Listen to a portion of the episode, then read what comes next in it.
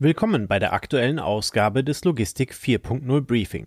Wir schauen zurück auf die Nachrichten der letzten beiden Wochen und fassen zusammen, was für deinen Arbeitsalltag in der Logistik von Bedeutung ist. An dieser Stelle wieder herzlichen Dank an Professor Dr. Tripp für die Auswahl der News. Und los geht es. Die Deutsche Bahn setzt auf KI. Die Deutsche Bahn plant, KI-Technologien einzusetzen, um den Betrieb effizienter und sicherer zu gestalten. Dies soll mit Hilfe von Kamerabrücken geschehen, die die Güterzüge von allen Seiten erfassen und mittels einer KI-Software scannen und auswerten. Die Verkehrsrundschau veröffentlichte dazu einen Beitrag mit dem Verweis auf eine künftig effizientere Reparatur von Güterwagen bei der Deutschen Bahn durch die KI. Sigrid Nikutta dazu, DB Konzernvorstand für den Güterverkehr. Künstliche Intelligenz wird ab sofort fester Bestandteil unserer Betriebsabläufe. Sie hilft uns, mehr Güterwagen und damit mehr Fracht auf die klimafreundliche Schiene zu bringen. Bereits 2017 ist die erste Kamerabrücke in einem Rangierbahnhof in Nürnberg in den Testbetrieb gegangen. In der Zwischenzeit wurde der Rest auf 13 Kameras erweitert, die täglich durchschnittlich 10.000 Durchfahrten scannen und dabei rund 300.000 Bilder aufnehmen und anschließend auswerten. Aus den Tests habe sich auch ein neues Berufsbild entwickelt. Während es im konventionellen Betrieb bis zu einer Stunde dauerte, um den Zustand der Bremsen eines Güterzuges zu bewerten, bewertet die Software nun 10.000 Durchfahrten pro Tag. So, der sogenannte digitale Diagnostiker ist dabei der Mitarbeiter, der den Umgang mit der Software lernt und anwendet. Der Lkw-Hersteller MAN startet mit der Serienproduktion des E-Trucks.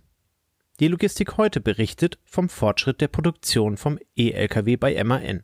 Demnach plant das Unternehmen ab 2024 seinen elektrischen Lkw namens e-Truck im Stammwerk in München zu fertigen. Im Kontext der Pressemeldung wird MAN-CEO Alexander Vlaskamp mit folgenden Forderungen zitiert. Schon 2030 soll die Hälfte unserer jährlichen in Europa zugelassenen Lkw batterieelektrisch sein. Damit das gelingt, brauchen wir die Unterstützung der Politik. Beim europaweiten Aufbau von rund 50.000 öffentlichen Lkw-Ladesäulen und einer CO2-Bepreisung, die E-Lkw wirtschaftlicher als Diesel macht. Auch bei der Qualifikation der Mitarbeiter sieht Vlaskamp die Politik in der Verantwortung. Um die Transformation umzusetzen, bedarf es neben einer ausgeprägten Ladestruktur unter anderem auch entsprechend qualifiziertem Personal.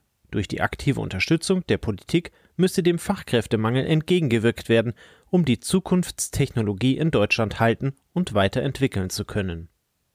In Kooperation soll dabei das vollständige Laden der Trucks während der 45-minütigen Lenkzeitpause des Fahrers realisiert werden. Hierzu ist das sogenannte Megawatt-Laden, kurz MCS, notwendig, woran MAN im Rahmen der Nefton-Projektes mit verschiedenen Partnern tätig ist.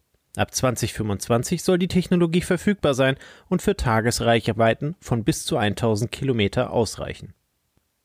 Um die Technologie zielgerichtet einsetzen zu können, arbeitet MAN mit weiteren Partnern im Rahmen eines weiteren Joint Ventures daran, in den nächsten Jahren rund 1700 Hochleistungsladepunkte mit der Technologie des Megawattladens ans Netz zu bringen. Und noch eine News aus dem Bereich der elektrischen Fortbewegung. Schmitz Cargo Bull der weltweit bekannte Aufliegerhersteller hat erstmals eine Typengenehmigung für vollelektrische Kühlkoffer mit Generatorachse erhalten.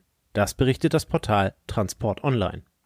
Der Sattelkühlkoffer mit der Bezeichnung SKOE Cool erfüllt alle gesetzlichen Sicherheits-, Umwelt- und Produktionsanforderungen. Unter anderem der TÜV Rheinland hatte bei der Genehmigung der Systeme unterstützt.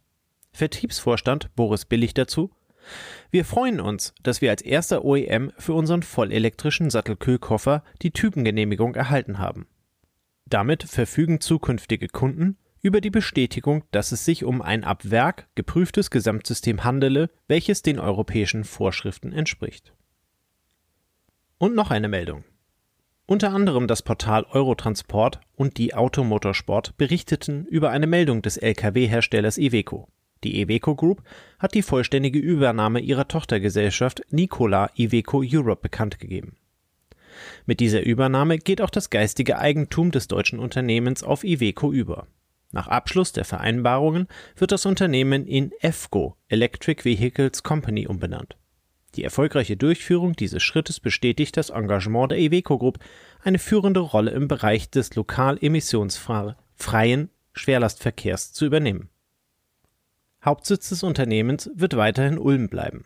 Das Werk soll mit 40 Millionen Euro ausgebaut werden, um den zukünftigen Plänen zu entsprechen. Somit holt sich Iveco auch das vormals in die Kooperation abgetrennte Werk wieder zurück und stellt die Weichen auf Expansion und Zukunft. Laut Automotorsport dürfte damit die geplante Nikola Tree nun namentlich als Iveco Elektro-LKW auf den Markt kommen. Die technische Basis für das Produkt ist bereits der Iveco S-Way, den das Unternehmen in die Kooperation eingebracht hat. Und zuletzt noch eine Meldung aus der DVZ, die eine Trendwende bei den Lagerbeständen. Die DVZ berichtet in einem Beitrag über eine eventuell anstehende Trendwende bei den Lagerbeständen. Nach der Schieflage der Supply Chains über die Corona-Zeit sowie die Befürchtungen resultierend aus dem Angriffskrieg Russlands gegen die Ukraine sinken die Lagerbestände zunehmend. Der Beitrag basiert dabei unter anderem auf den Werten einer IFO-Umfrage. Deutlich weniger Groß- und Einzelhandelsunternehmen hatten dabei angegeben, über zu hohe Lagerbestände zu verfügen. Besonders im Bereich des Großhandels sowie beim E-Commerce sei es gelungen, Lagerbestände abzubauen.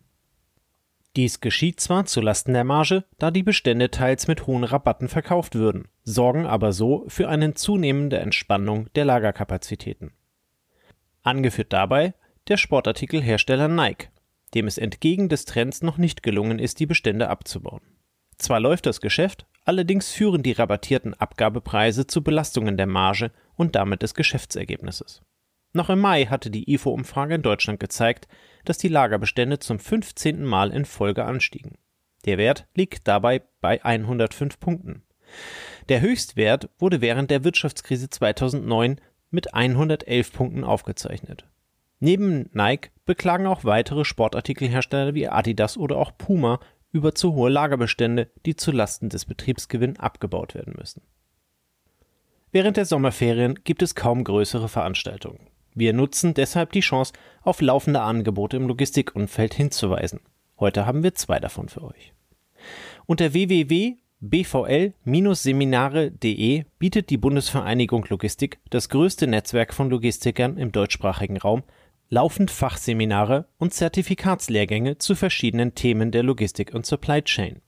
Geboten werden unter anderem Veranstaltungen zur Digitalisierung in der Logistik, Lean Management, Logistik Controlling, Nachhaltigkeit, Zoll- und Außenhandel, Transportmanagement und Supply Chain Management. Die Lehrgänge finden sowohl in Präsenz als auch remote statt. Auch die größte Logistikmesse hat ein ganzjähriges Angebot.